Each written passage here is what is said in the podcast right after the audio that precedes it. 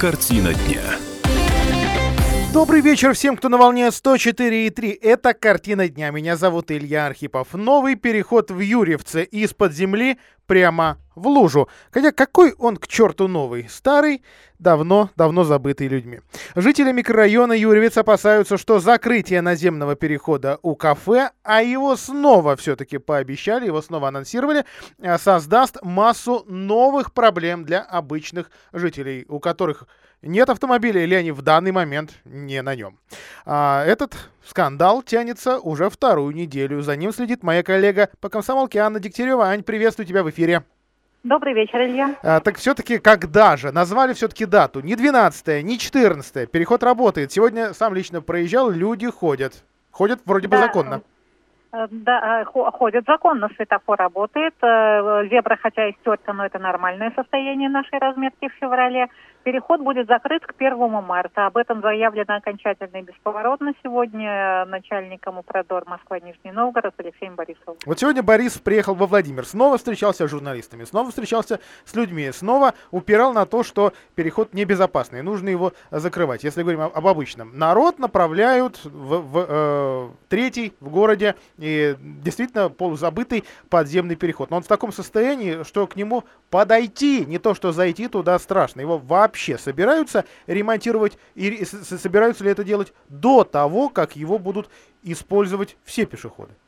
Алексей Борисов сказал, что переход на данный момент находится в нормативном состоянии. Да, он нуждается в косметическом ремонте. Косметический ремонт будет сделан в течение этого года, но использовать его можно. С точки зрения безопасности в нем все в порядке. И на самом деле поспорить с этим достаточно сложно ступеньки сделаны, освещение сделано, а то, что он очень страшный на вид и туда психологически тяжело спуститься, ну, реально на безопасность это не влияет. Хорошо, вот а Владимирские общественники, и, по-моему, это единственная организация, которая э, сегодня измеряет уровень освещенности, э, подняли нормативку, нашли документы, какой должна быть освещенность в подземном переходе. Я говорю о э, обществе защиты прав потребителей «Народный контроль». Прибор, люксометр, они с ним спустились в этот подземный переход и обнаружили, что 100 люксов э, в дневное время и 50 в ночное, там нет. Там, ну не то что глаз скали, но там, в общем, темновато. Насколько понимаю, все эти, э, все эти нормативы, в отличие от тех э, нормативов, которые э, руководству трассы нравятся, они отправили куда подальше. А, ну, во-первых, общественникам было предложено показать акт поверки прибора. Uh-huh. Он же должен регулярно проходить обследование метеорологическое. А, которого с собой, во всяком случае, не было. Ну и, во-вторых, э, начальник Упредор Москва-Нижний Новгород сказал, что люксы люксами, но главное, чтобы переходом было комфортно ходить. Вот мы вот с вами стоим, нам видно? Видно. Да, то есть, а формальные вот эти вот э, цифры, их достаточно сложно замерить э, еще и потому, что освещенность очень сильно меняется. Сегодня был достаточно солнечный день, мы там были в середине дня. Если это будет вечер, э, данные будут совершенно дорогие. Ну, жители Юрьевца недовольны даже не, не столько состоянием подземного перехода, сколько его расположением. Именно поэтому они перестали по нему ходить, попросили себе вот этот нормальный, обычный э, переход со светофором и по, по сей день там э, ходят. А под землю особо и э, не заглядывают. Вот э, э жители сегодня добрались до Бориса. Борисова смогли сказать, что они думают о его идеях? Да. А, это, видимо, очень сильно зависит от того, в какой части юрист э, живет конкретный uh-huh. человек. Дело в том, что переход наземный и переход подземный, они находятся по разные стороны этого перекрестка, поворота на институтский городок. Наземный переход ближе к Владимиру, подземный переход э, ближе к Москве по другую сторону.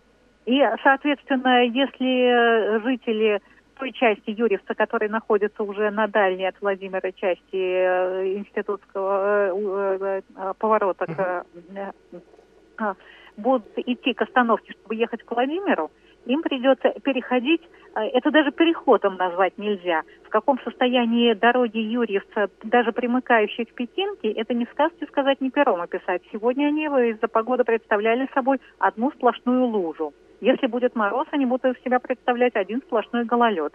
И вот все это теперь придется преодолевать, выйдя из подземного перехода и добираясь к остановке. Ни знаков, ни разметки, ни бордюров, ничего.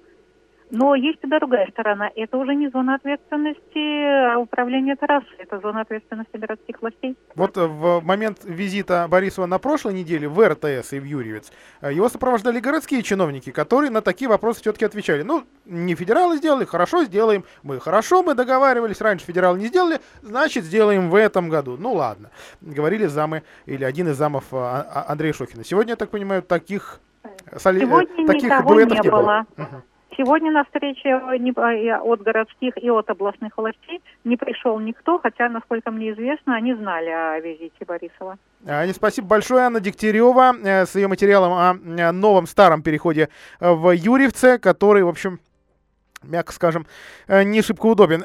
Жителям еще одна проблема, и, в общем, проблема действительно серьезная, как с любым надземным или подземным, или просто неудобным пешеходным переходом, это переход для маломобильных групп. В общем, любой человек, который э, чуть-чуть э, отличается от среднего возраста, чуть-чуть э, больше вещей у него с собой, ну, какая-то, не знаю, сумка, коляска, э, что, что, что-то еще, палка. В общем, э, любой, на самом деле, становится э, маломобильным. Вот как быть таким, особенно тем, кто передвигается в колясках без сопровождения. Есть же такие э, владимирцы. Ну, понятно, что о нас думают автомобилисты и чиновники федерального уровня автомобилисты. Ну, ладно. А, на самом деле, при, предлагают сейчас э, и этот подземник э, модернизировать. Другое дело, когда эта площадка появится. Пока, похоже, вот такая мобильная площадка для а, спуска здесь какая-то будет э, в районе 1 августа. Пока, во всяком случае, такие планы. Упродор обещал поставить специальное мобильное устройство для подъема колясок. Цена вопроса около 500 тысяч рублей. Правда, пока в этом районе официально, да-да-да, поднимают нормативку чиновники, когда им нужно, не зарегистрировать зарегистрировано ни одного инвалида-колясочника. Вот так, представьте, представьте себе. Но что касается официальной статистики, Наземный пешеходный переход считается здесь опасным. Э, за последние три года там пострадали 5 э, пешеходов. Ну, немножко разную статистику сегодня выдавали общественники из народного контроля и Алексей Борисов. Ну, так или иначе, эта статистика есть. Подчеркивает, что есть тут э, проблемы. Давайте немножко сменим, сменим угол этой темы, потому что э, стало известно о том, какие трассы, какие дороги во Владимирской области в этом году будут отремонтированы. Кстати, всего это будет 53 километра а, дорог, в том числе сельских. В прошлом году нашли деньги на 58. Деньги, в общем, федеральные. А, стандарты теперь э, таможенного союза применяются. То есть, проще говоря, хороших э, ровных дорог должно быть больше. А, настаивают чиновники не просто федерального, а надгосударственного уровня и, соответственно, в Судогодском районе э, и Собинском таких работ будет довольно много. Например, это будет э, Муромская э, дорога, один из ее участков будет ремонтироваться, дорога Владимира Улыбышева-Конеева, или, проще говоря, дорога на Радугу, причем как со стороны Владимира, так и в, э, в Собинском направлении, то есть Собинска, э, Со, извините, Собинка, Вышманова, э, Буланова, Коняева тоже ее сделают. Судогда Чамерева, Ставрова, Волосова, Собинка, Крутояк, Березники. Будет несколько направлений сделано в Суздальском районе, в частности, это дорога на Порецкое и Мордыш, дорога на Садовые и Овчухи, дорога на Новая, рядом с Боголюбово, трасса вот эта петляющая на Юрьев Польский, далее, далее к Переславлю. В Миленковском районе районе также будет дорога на Добрятина э, сделана. В Петушинском районе э, от Вольгинского далее к э, Пернова. Э, в Гусь Хрустальном, Великодворские Барсуки, Киржачский район, дорога на Савиной Слободку. В общем, вот такой вроде бы приятный список. Другое дело, что это, конечно, участки дорог, а не все-все а, в целом. Так что можно порадоваться, но жалко, что не, не, не за весь а, участок, не за все эти а, трассы. Дело бывшего Владимирского вице-губернатора Елены Мазанько дошло таки до суда, а, сообщает мой коллега Сергей Марковкин. Два года Мазанько подозревают в получении взяток в особо крупном размере. В Ленинский райсуд а, поступило уголовное дело против Мазанько. Дело на работавшую с Орловой вице-губернатора по имуществу было возбуждено в июне 2017 года. И объявили обвинение, предъявили обвинение обвинения в получении взяток в размере 3 миллионов рублей от тех предпринимателей, которым Мазаньку помогала выигрывать госконтракты. Что за контракты? На ремонт губернаторской резиденции, то есть резиденции конкретно под, под Светлану Орлову. Напомню, что до этого это, это, это был секретный объект, спецобъект номер один для перемещения главы государства. Но, в общем, особо не использовался. А, а также для ремонта актового зала Белого дома. Журналисты еще тогда заметили, что работы слишком рано начались, ведь э, аукцион еще э, не объявлен, не разыгран. А после возбуждения уголовного дела Мазанько этапировали по месту регистрации, то есть в Москву. Басманный суд знаменитая структура, а, отправил ее под домашний арест. В конце 17 года Мазанько была отстранена от должности после победы на, на выборах губернатора Сипягина, тот вообще ее должность сократил. А, отмечу, что 26 ноября 18 года уже Центральный аппарат Следственного комитета возбудил против Мазанько еще одно уголовное дело, на этот раз за превышение должностных полномочий. А тогда управление ФСБ сообщало, что бывший вице-губернатор помогала получать госконтракты знакомым бизнесменам из родной для нее Кемеровской области. Например, пример, вот, пожалуйста, 14 год. Знаю, что как раз тот, тот, тот самый актовый зал или зал совещаний в Белом доме и здание Департамента здравоохранения э, вроде как стоит подновить и выделено на, на это 55 и 31 миллион рублей. Соответственно, Мазанько предложила предпринимателям заработать на этих контрактах, после чего приказала подчиненным обеспечить победу конкретных бизнесменов на, на этом конкурсе. По версии следствия, нарушение антимонопольного законодательства нанесло ущерб э, бюджету в 7 миллионов рублей. А ну, еще есть несколько кадровых, а, точнее, одна кадровая новость из а, Белого дома. А, стало известно, что Игорь Каверзин покидает команду губернатора. Он уволен с поста председателя комитета по туризму. Истек срок служебного контракта, новый не стали заключать по соглашению сторон. Поработал Каверзин, ну, ну, буквально, буквально год. А, то есть с 18 февраля 2019 года по 18 или по 17 февраля 2020. А, при этом, а, как он а, со сообщил журналистам, Каверзин остается работать в туристической сфере, в, в проектах, связанных с Золотым кольцом. Ну и стало известно, вот буквально сейчас стало известно о кончине на 67-м году жизни после тяжелой продолжительной а, болезни Валерия Скорика. С 2006 по 2013 год он возглавлял Департамент развития предпринимательства Белого дома. Наша редакция выражает соболезнования родным и близким Валерия Михайловича. Картина дня. Владимирским студентам не будут выдавать льготные транспортные карты. Стало известно сегодня в городском совете. Возможность оплачивать проезд в городских автобусах и троллейбусов э, э таким образом безналом или картами, транспортными картами у владимирцев появилась в июле. Хотя готовились к этому аж несколько лет, и казалось, что эксперименты то вот уже близятся к концу, то откатываются, а с сентября в обиход вошли электронные проездные билеты, транспортные карты. Сейчас горожане купили уже 10 тысяч таких карт, каждый месяц на них записывается от 4,5 до 6,5 месячных безлимитных проездных, а остальные пассажиры предпочитают оплачивать разовые поездки либо э, с той же э, карты, либо с банковской платить владимирцам, в общем, нали, наличкой, мелочью. Тоже не запрещают, но вот от бумажных социальных проездных с января отказалась. А, отказались в городской администрации. Что касается других льготников, давайте расспросим о них а, мою коллегу Полину Немчинову, которая сегодня побывала в городском совете. Полина, привет! Кому же транспортные карты будут печатать, а кому нет? Добрый вечер, Илья. Транспортные льготные карты будут по-прежнему делать э, всем федеральным льготникам которые их уже большинство получили. А вот э, студентам, школьникам, которые раньше могли покупать э, льготные проездные бумажные билеты, персональные транспортные карты делать не будут. Но они по-прежнему могут покупать льготные проездные билеты на троллейбусы. Например, для студентов месячный такой проездной обойдется всего в 510 рублей. А вот за автобус им придется платить. Либо покупать э, транспортную карту и класть на нее каждый месяц полторы тысячи, чтобы кататься. Э, не решен вопрос и с сопровождающими детей инвалидов. Они по закону имеют право на льготный проезд, а вот их сопровождающим персональная транспортная карта не положена, им приходится платить. Но решить вопрос э, может только областная администрация, для этого нужно внести изменения в областной закон. Еще несколько месяцев назад соответствующий запрос город отправил, пока ответа не было. Вот надеюсь, что в ближайшее время какой-то ответ будет и что-то изменится. Ну, как немножко странновато. Обычно э, любой запрос идет месяц. Похоже, не очень-то и хотят этот ответ получать. Или не, не очень хотят а, давать. Ну, а вот что касается м- того, сами заказчики, то есть городская администрация, она довольна вот этим запущенным в прошлом году экспериментом с транспортными, в том числе социальными транспортными картами? чиновники как раз довольны тем, как реализуется проект. Э, они говорят, что преимущество у электронной оплаты множество. Людям не надо искать мелочь, кондукторам не надо набирать сдачу, всех обслуживают быстрее, никаких документов обладателям персональной транспортной карты возить не надо, у них карты имена и заменяют все свидетельства, подтверждающие льготу. Ну, а кроме того, легче отслеживать, сколько пассажиров проехало, сколько заплатило, сколько было льготников. И, кроме того, Сонька утверждает, что и сами-то люди тоже довольны. По крайней мере, жалоб на новую систему не поступает. Зато есть пожелания. Например, некоторым людям неудобно ходить в киоске распечати, чтобы пополнить транспортную карту на следующий месяц. Они бы с удовольствием делали это через интернет, например, в личном кабинете на сайте компании Владикарт, которая занимается этой uh-huh. системой. Но пока такой услуги не предусмотрено. Так, ну я надеюсь, что пока.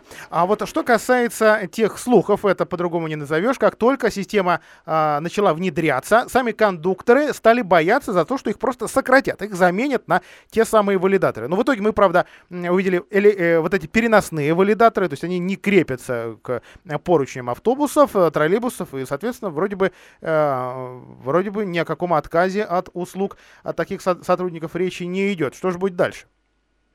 Совершенно верно, отказываться от кондукторов в Владимире не планируют, хотя такие идеи витали. И хотя есть стационарные вот эти валидаторы, тем не менее кондукторы нужны.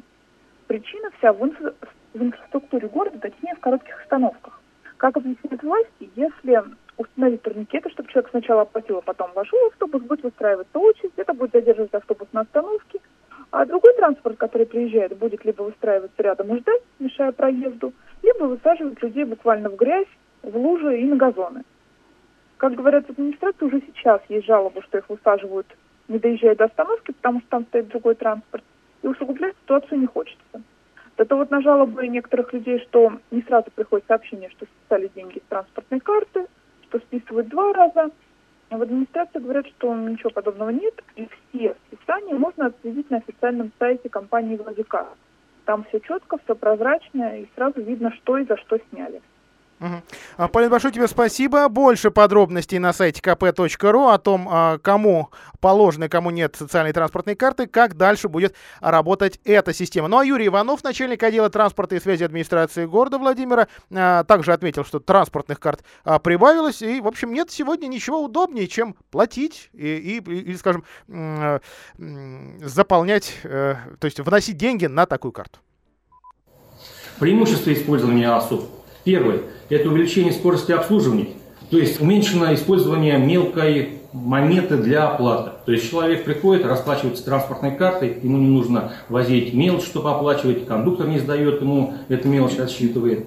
Второе. Доступность транспортных карт для населения, развитая инфраструктура, то есть каждый человек может пойти в киоск Роспечати, а у нас эти киоски находятся почти на всех остановках общественного транспорта и может пополнить. Возможность э, выбора пассажира удобного для него тарифа. То есть выбирает или разовые списания, или покупает месячный, социальный, месячный проездной билет и двигается на общественном транспорте города Владимира. Юрий Иванов, отдел транспорта и связи а, городской администрации. Мусорная тема. Белый дом с одной стороны и сразу две транспортные мусорные компании Эколайн и Эко-ресурс будут судиться друг с другом а, по поводу московского мусора. Как отмечают владимирские журналисты, делается, похоже, это с единственной целью, чтобы узаконить тот самый э, московский мусор. Дело в том, что, э, как отмечают наблюдатели, позиция Белого дома в данном случае может быть слабее. Представители мусорного бизнеса бизнеса подали иск, оспаривающий постановление Белого дома, а именно Департамента природопользования от э, конца декабря, 20 декабря, о корректировке территориальной схемы обращения с отходами. Документ, мол, не предусматривает прием в наш регион отходов из других су- субъектов. И Белый дом, что называется, на своей позиции настаивает, хотя и журналисты ловили уже областных чиновников на том, что те позабыли или почему-то, может быть, даже не знали или не хотят э, вспоминать о, о длительных госконтрактах, заключенных э, московским правительством и разными вот, вот такими мусорными компаниями, которые работают на территории нашего э, региона. Э, уже уже есть заявление губернатора Владимира Сипягина, что область готова отстаивать интересы жителей во всех инстанциях. Само судебное заседание в марте. Ну а Позиция, позиция компании, в общем, тоже понятно. Хочется не просто 9 миллионов мос, э, московских отходов тонн московских отходов сюда закопать, а похоже и еще а, больше. Так что будем обязательно за этой историей следить. Ну а Владимирские депутаты, депутаты городского совета, а, призвали компанию биотехнологии добровольно пересчитать а, плату за вывоз мусора в январе. То есть э, сделать владимирцам нормальный перерасчет. Снова вызвали на ковер, естественно, Альберта Скворцова, э, зам генерального директора компании биотехнологий по связям с общественностью. Ну, пока, пока а, это лишь просьба, потому что, в общем, своих полномочий, то есть таких полномочий у городских депутатов нет. Ну а Скворцов в этот момент отметил, что раздельный сбор мусора во Владимир пока не вернется, а тариф на его вывоз планируют увеличивать в следующем году. Сейчас у компании есть наметки, мол, рассматривают они три площадки под будущую сортировку. В перспективе разделять и перерабатывать планируют не менее 60% отходов. Но вот когда это произойдет, вопрос открытый. В этом году компания планирует хотя бы вновь начать раздельный сбор мусора, мусора, к которому многие горожане э, привыкли. Ну, как минимум, закупят, расставят 4000 контейнеров. Правда, Скворцов уверяет, что, э, да, он ссылается на письмо Минприроды, делать это должны не они, а местные власти. Так что кто, когда, вообще будет ли кто-то это делать с нужными баками, непонятно. Э, с перерасчетом э, за некачественный вывоз мусора в январе большой ясности нет. Э, ну и сейчас, сейчас мы прервемся, а после рекламы, после выпуска новостей поговорим о, о физлицах банкротов, банкротах, простите, которые живут сейчас рядом с нами.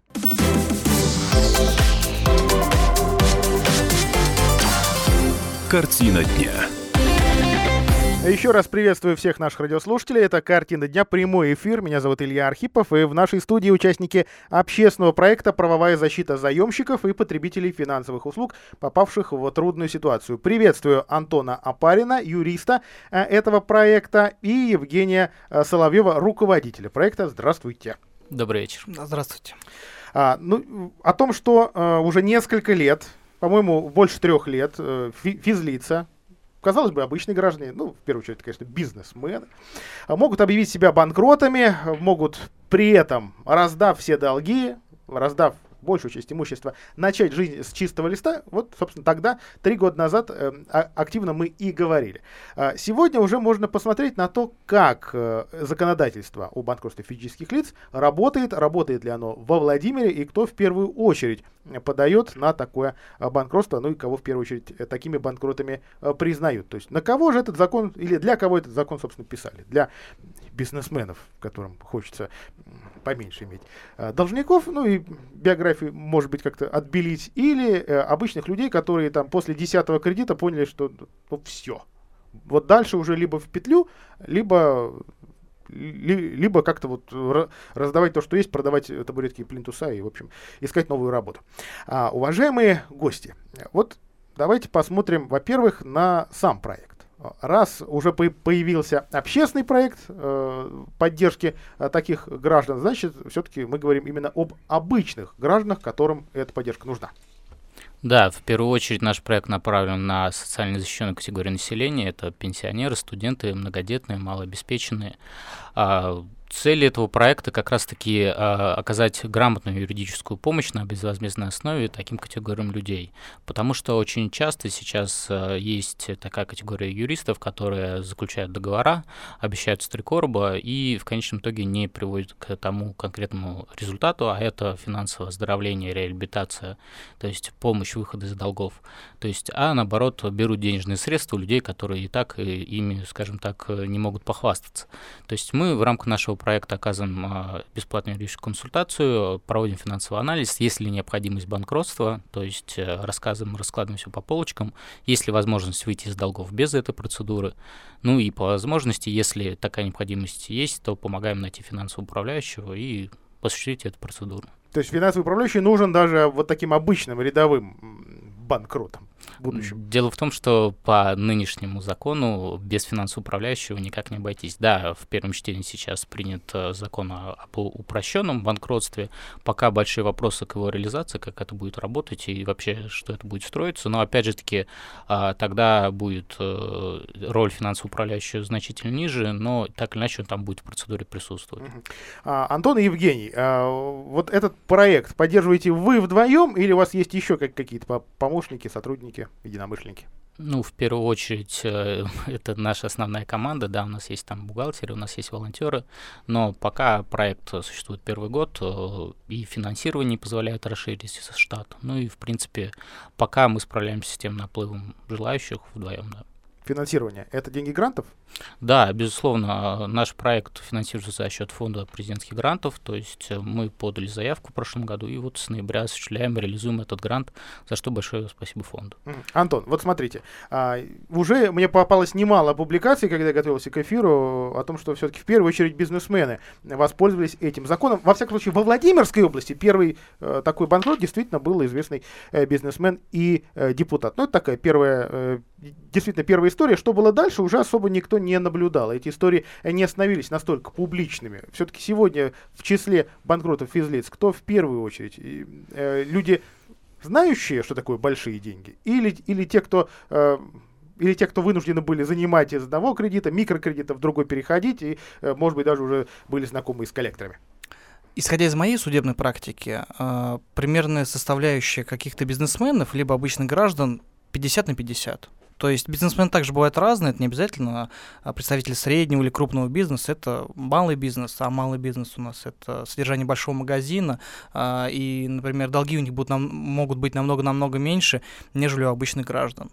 А, потому что ну, я попытаюсь говорить, может быть, сухой статистикой, чтобы людям было понятно, и своей судебной практикой. То есть у меня были бизнесмены там э, с долгами 500-600 тысяч рублей, да, у нас минимальный порог всего лишь там 500 тысяч для подачи заявления на банкротство.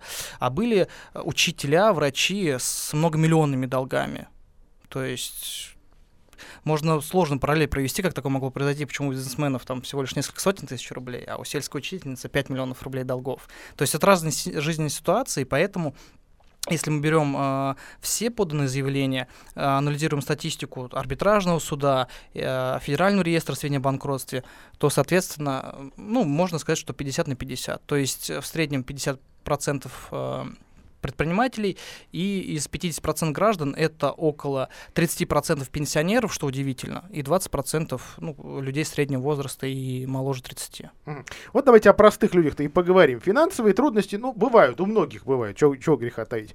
И, как правило, они бывают временными. Ну, ты либо меняешь работу, либо тут, не знаю, еще что-то на тебя сваливается наследство от американского дядюшки. А, ну, вот как понять, что пора прекращать эти бесконечные кредиты брать э, у, у банков и микрофинансовых организаций? Настало время задуматься, например, вот об этой а, процедуре, которая законом уже давно, уже четвертый год предусмотрена. В первую очередь нужно исходить из ваших финансовых возможностей и из ваших расходов. То есть сколько вам нужно на жизнь, например, на содержание самого себя, на содержание детей, иждивенцев, и ваши финансовые возможности от своих доходов. То есть заработная плата, какие-то, может быть, пособия, может быть, вы работаете на второй работе, либо у вас есть небольшой бизнес. То есть если ваши финансовые возможности не позволяют своевременно погашать текущие расходы, а также кредитные обязательства, то, я думаю, вам нужно уже задуматься о банкротстве, либо что-то начать с этим делать. А, нужно также понимать то, что банкротство — это не только ваше право, но и ваша обязанность возможность обратиться в арбитражный суд, потому что банкротство это в первую очередь ну, не страшная какая-то процедура, она дает возможность договориться с кредиторами. То есть и практика сейчас направлена на то, что судьи и банки все-таки дают возможность э, дать, найти какой-то диалог и решить финансовую проблему. Но банкротство это же не так, что ты смотришь в глаза кредитора и говоришь, все, денег нет, отстанет от меня, отстанет моего имущества, отстанет моих детей, перестанет их там э, встречать у школы, перестанет всех пугать и писать мне страшные надписи в подъезде. Это же не так, это же надо раздать все равно из чего-то все долги. Но у нас две процедуры существуют по физическим лицам. Реструктуризация долгов и реализация имущества. А, это, это название этих процедур, которые сами под собой подразумевают определенные мероприятия. Но если у человека ничего нет, вот в буквальном смысле, ни э, какого-то движимого имущества, не, нет недвижимого имущества, то есть, соответственно, раздавать нечего. И, как правило, процедура завершится ну, путем э, определенных э, мероприятий, которые необходимо выполнить, и списанием долгов, долгов без раздачи какой-то конкурсной массы, какого-то имущества кредиторам. То есть, но опять же повторюсь, а, то, что есть возможность договориться. То есть, если у вас есть стабильная заработная плата, которая позволит э, не только осуществлять текущие расходы да, на, приобретению еды, да, по приобретению продуктов, на оплату коммунальных услуг, ну, а также позволит оставлять какую-то часть кредиторам, то всегда можно договориться. То есть если кредитор говорит, верни мне все сейчас, а ты ему говоришь, не, я готов тебе по 10 тысяч, но каждый месяц в течение длительного срока, то вот, то вот банкротство это как раз про эту историю. Да, то есть у нас план реструктуризации может утверждаться до трех лет, а, всегда а, судья пойдет навстречу, кредиторы должны будут пойти, пойти навстречу, и финансовый управляющий также может подготовить определенный план реструктуризации, и практика сейчас идет тем путем, чтобы всегда идти навстречу человеку. Скажем так, договориться в процедуре банкротства легче, чем просто прийти в банк и сказать, э, растяните мне кредит. Тогда... Вот, вот вам мои пустые карманы. Да, да, да, я не могу платить. Но в большинстве случаев сейчас нам, к сожалению, отказывают в нашей реструктуризации добровольно. То есть либо мы где-то берем новый кредит на погашение старых, э, что практи... а я думаю, что вот такая, та, такая петля-то она всех и закручивает. Ну, да, еще да. один кредит, потом еще один кредит. Ну, э, такая возможность э, нужно рассмотреть только при том условии, что взяв новый кредит, мы погасим один или два старых полностью. Тогда да, тогда это можно назвать реструктуризацией, растя... Э, растягиваем нашего кредита на более длительный срок. Но если мы берем новый кредит, чтобы внести ежемесячный платеж по старому, при этом вместо двух у нас образовалось три кредита, тогда это э, утопичная ситуация для нас в любом случае. Так, а жить где, когда ты жизнь снова ли, листа начинаешь, когда все раздаешь? Но единственное жилье не подлежит реализации, за исключением, если оно не было в залоге у кредиторов. Поэтому, как правило... Не, не могу сказать, что вот у тебя, слушай, восьмикомнатная квартира тебе, по-моему, многовато. Давай-ка ты в Хрущевочку переедешь. Ну, здесь у нас практика достаточно разнится, но если уж в восьмикомнатной квартире, я думаю, кредиторы попросят сделать так, чтобы ее реализовать и приобрести какое-то более маленькое mm-hmm. жилье. А вот насколько реально получить статус банкрота физлица без помощи юристов? Реально, а, и такое происходит. А, Опять же, поскольку закон у нас работает с конца 2015 года, в интернете очень полно различных образцов, примеров заявлений, и при ознакомлении можно подготовить. Возможно, это займет ну, какое-то длительное время, и в суде у вас не с первого раза это заявление примут, но это реально, то есть это работает, ну, этим можно заняться. Но э, там есть ряд нюансов, которые нужно изучать, и все-таки вам подскажут э, их юристы, потому что в интернете, как мы знаем, не так много правды, какая она есть. А вот что касается того, платно или не платно, то есть э, работа юристов, работа конкурсного управляющего, все, все, все ведь это оплачивается. А ты нищий. Ну, дело в том, что действительно по, по закону у нас предусмотрена оплата 25 э, тысяч за одну процедуру финансового управляющего путем внесения на депозит и 300 рублей госпошлина. Опять же таки, реально за эти деньги, наверное, бы откроются единицы, и статистики как таковой нет. То есть в любом случае приходится либо изыскивать юристов, которые смогут э, подобрать э, правильного финансового управляющего, либо непосредственно как-то договариваться с саморегулируемыми организациями, чтобы будет найден соответствующий кандидат. Но есть, опять же, исключение, если у нас восьмикомнатная квартира, а желательно две, то финансовый управляющий с радостью будет работать за 25 тысяч рублей, чтобы получить соответствующее вознаграждение. Так, Евгений, я правильно понял, что вот найти конкурсного управляющего для человека, который реально вот об, обычный работяга и по уши в кредитах закредитовался и не знает, что делать, и уже веревку намыливает. Вот ему управляющего конкурсного найти, вернее, сам управляющий скажет, не, дружище, что ты какой-то скучный и бедный. Ну, это зависит от э, финансовых управляющих и организаций саморегулирующих. Сейчас их достаточно много, и э, количество растет год от года, поэтому, я думаю, и стоимость их услуг всегда уменьшается день за днем. Ну и, наверное, найти, да, будет э, возможно, но сложно. Наш разговор о банкротстве обычных граждан мы продолжим через две минуты. Картина дня. Это прямой эфир программы «Картина дня», и в нашей студии э, участники общественного проекта «Правовая защита заемщиков и потребителей финансовых услуг, попавших в трудную ситуацию». Это руководитель проекта юрист Евгений Соловьев и юрист проекта Антон Апарин. Э, уважаемые гости, вот очень мне интересно, как все-таки учителя из глубинки у нас набирают многомиллионные кредиты. Это как так надо? А, чё, то есть что, что такое нужно купить или на кого этот кредит оформить? А, не знаю, может, у своего начальника, так, такие истории были во Владимире, что, чтобы дойти до процедуры банкротства. Но первый момент нужно понимать то, что этот долг не появился сразу, он копился в течение нескольких лет, там, например, 4 года, 5 лет, а, и брались цели на потребительские какие-то услуги. А, где-то на лечение, где-то на ремонт, а, поскольку, ну, если честно, если честно, у нас финансовая грамотность и правовая культура все-таки хромает, и поэтому люди, когда берут кредит, им говорят, ну, у вас сейчас ежемесячный платеж 12 тысяч первый год, потом там 20 тысяч, они, если честно, не обращают внимания и в заблуждение часто вводят то, что процентную ставку говорят, например, в месяц, а не в год. Да. То есть это людей смущает. А Антон, а... я вам скажу, я видел, видел людей, моих знакомых, которые мне говорят, вот ну я набрал кредитов, а что они мне сделают? Ну не буду их отдавать и все. Но это все закончится тем, что все живы. Когда-нибудь в обозримом будущем придут судебные приставы и начнут описывать ваше имущество. А вы, по большому счету, ничего сделать не можете, потому что они действуют на законных основаниях. Но это довольно-таки неприятно, потому что они могут прийти в любой момент и начать забирать ваше имущество. Это действительно все будет продаваться, и, скорее всего, это продастся за какие-то копейки. А, все ваши счета будут заблокированы, а, за границу выезд закрыт. Ну и придется как-то с этим бороться. Плюс до этого появится огромное количество звонков коллекторов, то есть у нас есть новый закон, который недавно вступил в законную силу, который очень хорошо защищает права заемщиков, но, к сожалению, он не работает. То есть э, есть определенные права у коллекторов, есть права у должников, но права должников никто не соблюдает. Их нарушают э, несколько раз. То есть, если да, возможно, должнику звонить 4 раза, 4 раза в неделю, но ему звонят 104 раза в день. То есть, То это все продолжается. Все Эти это продолжается, все страшилки да. про коллекторов, они живут. Разве да? что теперь никто никого там не Не, не бьет, не топит, не приезжает, но, понимаете, когда вам звонят сто раз в день, звонят вам на работу, звонят, например, ваши супруги, детям в школу, мне кажется, это более серьезное моральное давление оказывает, нежели к вам кто-то в дверь постучится и скажет, отдавайте деньги. Да, и проблема в том, что когда такие звонки начинаются, человек, например, захочет вернуть этот долг, но у него не будет физической возможности найти эту сумму сразу. Так, представляем себе, значит, э, следующий этап жизни. Вот все, человек в суде сказал, все, я нищий, до свидания, всем, кому могу, раздам, когда заработаю, а, давайте как-то с этим жить. И вот теперь этот человек должен искать, наверное, новую какую-то хорошую работу, и, и наверное, найдет, и может вторую, и третью, потому что долги, долги надо раздавать. Но, а, вот скажем, ему же теперь вообще никто никогда в жизни кредит не даст.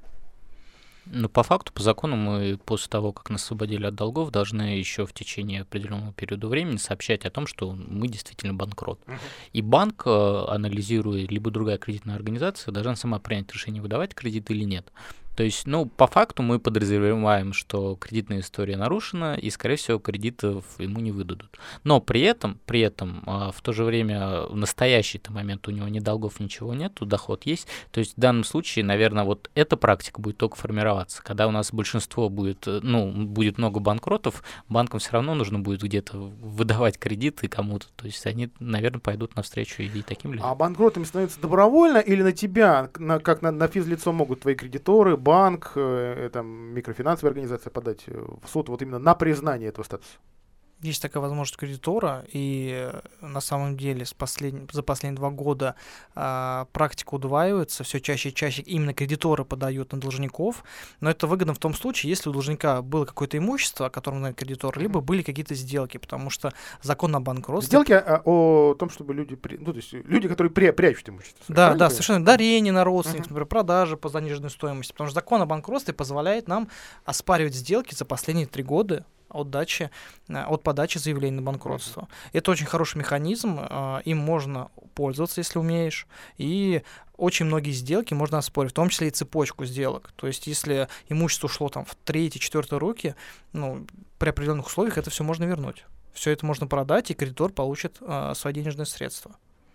Вот эта процедура, признание человека банкротом. Сколько она занимает? Вот от, от, от начала, от там, подачи каких-то исков или заявлений до того, что человек вы, выходит э, с новой чистой историей из зала суда. Ну, практика, опять же таки, разнится э, в зависимости от того, какая ситуация. Если там действительно ни имущества, ничего нету, сделок не было, оспаривать ничего не нужно, то, в принципе, можно уложиться меньше, чем год. То есть там месяцев за 8-9.